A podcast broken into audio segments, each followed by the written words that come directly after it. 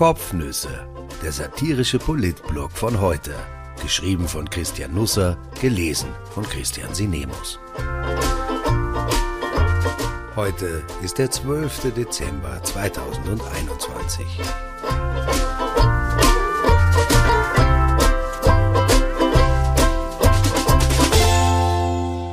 Bussi Bär in der Karlsburg. Die erstaunliche Wandlung von Kanzler Karl I.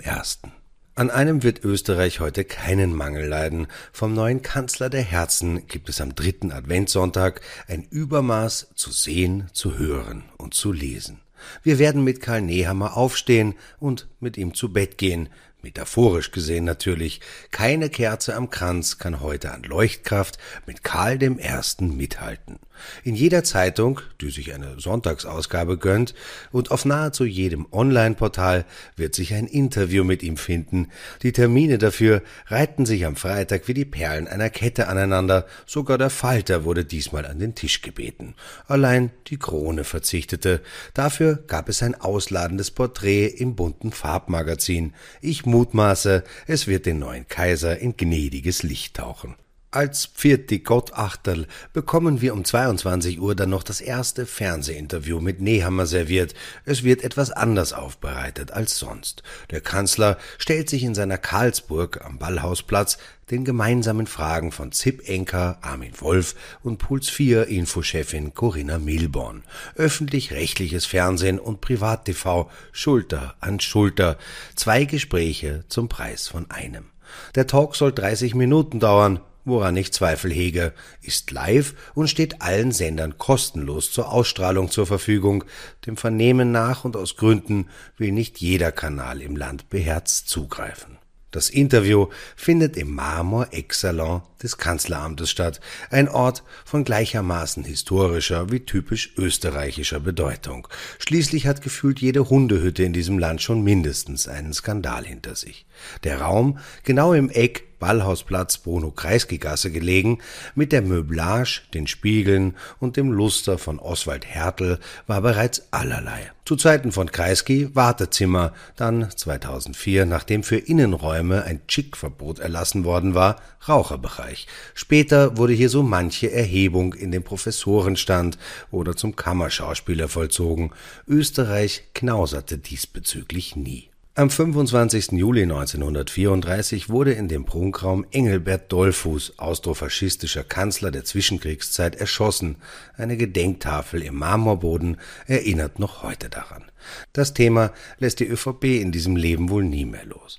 Der neue Innenminister schien in seinen Antrittsinterviews diese Woche unschlüssig, ob der stattliche 1,51 Meter große Dollfuß nun ein Diktator war oder nicht eher doch Mittelstürmer im Wunderteam.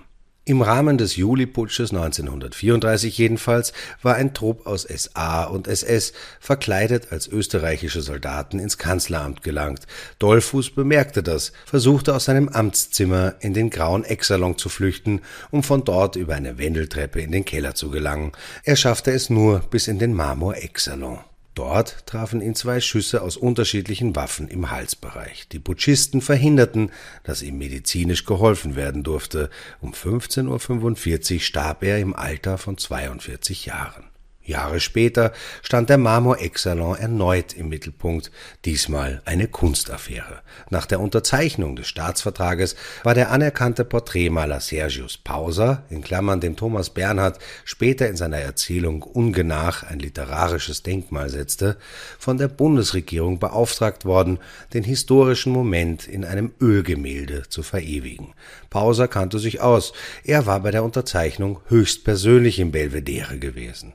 Seine impressionistische, gesichtslose Skizze allerdings missfiel ÖVP-Kanzler Julius Raab, der eher einen, sagen wir einmal, fotografischen Zugang zur Kunst nachhing. Das Gemälde musste diskret von Unterrichtsminister Heinrich Drimmel angekauft und in ein Bildungsheim am Land verräumt werden. Pauser wurde mit 12.000 Schilling abgespeist. Er versuchte sich noch an einem zweiten Entwurf, in Klammern im Auftrag der Stadt Wien, und einem dritten, in Klammern beauftragt vom Niederösterreichischen Landesmuseum, aber der Zug war längst abgefahren. Er erfuhr es über Dritte. Das ist keine Erfindung der Gegenwart.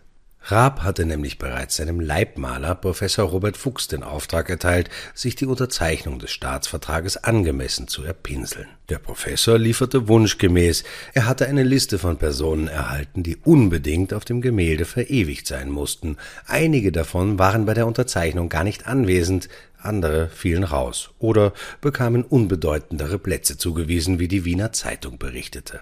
Der spätere Bundespräsident Rudolf Kirchschläger, als Jurist im Außenministerium an der Formulierung des Staatsvertrages beteiligt, wurde an den Rand gemalt. An seine Stelle, unmittelbar hinter Außenminister Leopold Fiegel, ließ sich der Sektionschef des Kanzleramts platzieren, obwohl er zur Zeremonie gar nicht geladen war.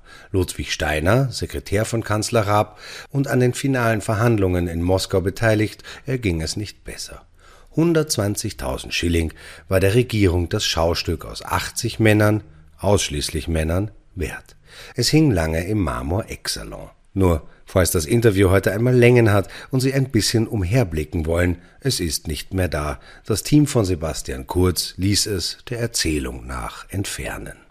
Aber schon Bruno Kreisky war kein Fan der Kitschkunst. Als 1980 das 25-jährige Jubiläum des Staatsvertrages begangen wurde, kam er im Rahmen einer ORF-Reportage vor dem Gemälde zum Stehen, deutete darauf und brummte, da bin ich auf dem Schinken zu sehen. Wenig später langte Post von Robert Fuchs ein. Der Professor beklagte sich bitter über die Schmähung Schinken für sein Werk. Buchautor Georg Markus beschrieb für den Kurier einmal, was dann passierte. Kreisky, dem dies unangenehm war, beauftragte einen seiner Sekretäre, eine leuchtende Erklärung für den Gebrauch des Wortes Schinken zu erfinden. Nach tagelanger Suchaktion wurde der Mitarbeiter in der Nationalbibliothek fündig. In Meyers Konversationslexikon, Ausgabe 1884, steht die erlösende Definition. Schinken auch für Kolossalgemälde. Kreisky schrieb an den Künstler Sehr geehrter Herr Professor, ich bin über Ihren Brief erstaunt. Nichts lag mir ferner, als Sie herabzusetzen. Sie beschwerten sich über den von mir verwendeten Begriff Schinken. In Meyers Konversationslexikon ist klar definiert, dass man darunter ein Kolossalgemälde versteht, worauf der geknickte Maler erwiderte Sehr geehrter Herr Bundeskanzler, Sie beschämen mich in meiner Unbildung. In tiefer Verehrung Ihr Robert Fuchs. Vorerst gibt es noch keinen Auftrag, den neuen Kanzler der Herzen in Öl zu legen, aber das wird schon noch kommen. Karl Nehammer bringt alle Attribute mit, die in Österreich nötig sind, um später einmal als Schinken an der Wand zu landen. Sechs Tage Amtszeit haben gereicht, um das Land in Verzückung über den neuen Mann an der Spitze zu stürzen. Alle sind voll des Lobes über seinen ungewöhnlichen Politikstil. Man glaubt es kaum, er redet mit Menschen. Wir sind schon auch leicht zu beeindrucken. Vor einem Jahr noch wollte sich Nehammer in unsere Wohnungen flexen. Jetzt machen wir ihm freiwillig die Tür auf, bieten ihm unsere besten Weihnachtskekse an und freuen uns, wenn er mit unseren Kindern am Boden sitzt und Lego-Gebäude in den Himmel wachsen lässt. Wenn ein Gefängnis herauskommt, was soll's? Eine neue Herzlichkeit hat das Land erfasst, der raue Charme eines Sebastian Kurz wie weggeblasen. Jetzt ist Kuschelrock angesagt und die liebliche Stimmung erfasst alle Bereiche des Lebens, auch die österreichische Gesundheitskasse, von der mir Post zuging. Der Generaldirektor Stellvertreter und der leitende Arzt luden mich persönlich zur gesunden Untersuchung ein, die jetzt etwas pfiffiger Gesundheitscheck heißt. Ich muss zugeben, wäre ich ein Auto, käme ich tatsächlich nicht mehr so ohne weiteres durchs Pickerl. Dem Hinweis, eventuell besser doch einen Darmpratzler durchführen zu lassen, kam also einige Berechtigung zu. Offenbar war der österreichischen Gesundheitskasse die Dringlichkeit bewusst, denn kurze Zeit später bekam ich eine neuerliche Einladung zum Gesundheitscheck. Mich verblüffte das, so kaputt bin ich nun auch wieder nicht. Tatsächlich wollte sich die ÖGK aber nur bei mir entschuldigen. Sehr geehrter Herr Dr. Nusser, stand da, Sie haben vor einigen Tagen eine Einladung zum Gesundheitscheck erhalten.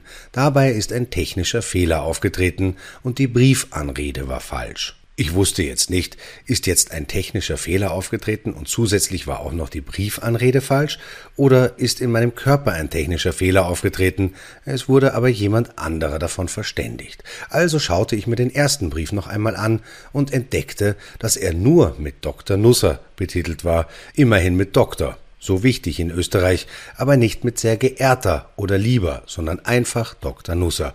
Ich ärgerte mich maßlos darüber, dass mir das nicht schon vor drei Wochen aufgefallen war. So ist wertvolle Zeit für Empörung verstrichen. Ich meine, wenn die österreichische Gesundheitskasse wenigstens geschrieben hätte Hallo Nussi oder YOLO oder meinetwegen Euda, das wäre in Ordnung gewesen, aber schlicht Dr. Nusser und ein Rufzeichen dazu, das geht gar nicht.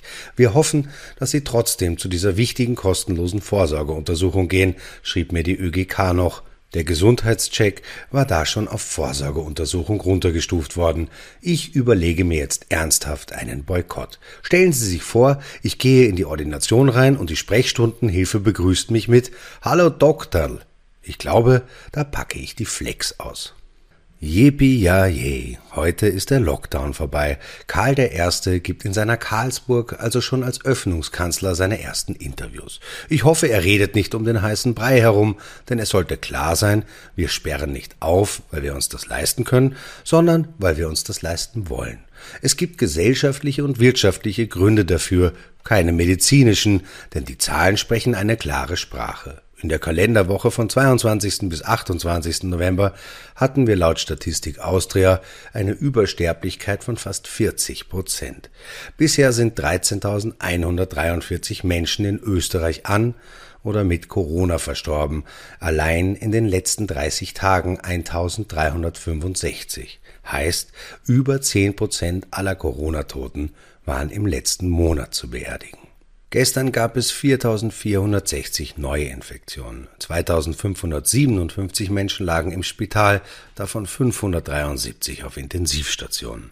Nur so als Vergleich, als Österreich am 26. Dezember 2020 in den harten Lockdown ging, gab es 1163 neue Infektionen. Wir sperren also heute auf, obwohl es viermal so viele neue Infektionen gibt, als zu jenem Zeitpunkt, an dem wir im Vorjahr zumachten. Am Stefanitag 2020 lagen 431 Menschen auf der Intensivstation. Als der Lockdown am 8. Februar zu Ende ging, waren es 281 Patienten. Jetzt haben wir doppelt so viele auf der Intensiv. Nun kann man einwenden, dass es damals noch kaum Geimpfte gab, allerdings auch noch keine Omikron-Variante, die an die Tür klopft. Von der Mutante hört man unangenehme Dinge. Vielleicht müssen wir in einem Monat wieder alles zusperren. In dieser Klarheit sagten das die Politiker Mittwoch bei der Pressekonferenz nach dem Öffnungsgipfel nur bedingt. Von Planungssicherheit für die Wirtschaft war die Rede, von gegebenen Versprechungen, die man einhalten wolle. Tirols Landeshauptmann Günther Platter beklagte, dass die besten Mitarbeiter im Tourismus nach Bayern, Südtirol oder in die Schweiz abwandern würden. Jeder hat in der Pandemie so seine eigenen Zugänge. Aber ich will kein Spielverderber sein. Vielleicht ist es vertretbar, ja sogar nötig zu öffnen. Vermutlich wäre es freilich besser gewesen, wir hätten mit jenen Bundesländern begonnen, die niedrigere Infektionszahlen haben, aber übertreiben wollen wir es auch nicht mit der Vernunft. Jeder Fleckerlteppich hat schließlich seine Reize. Vieles war neu an diesem Mittwoch. Die Politiker standen nicht mehr, sondern saßen.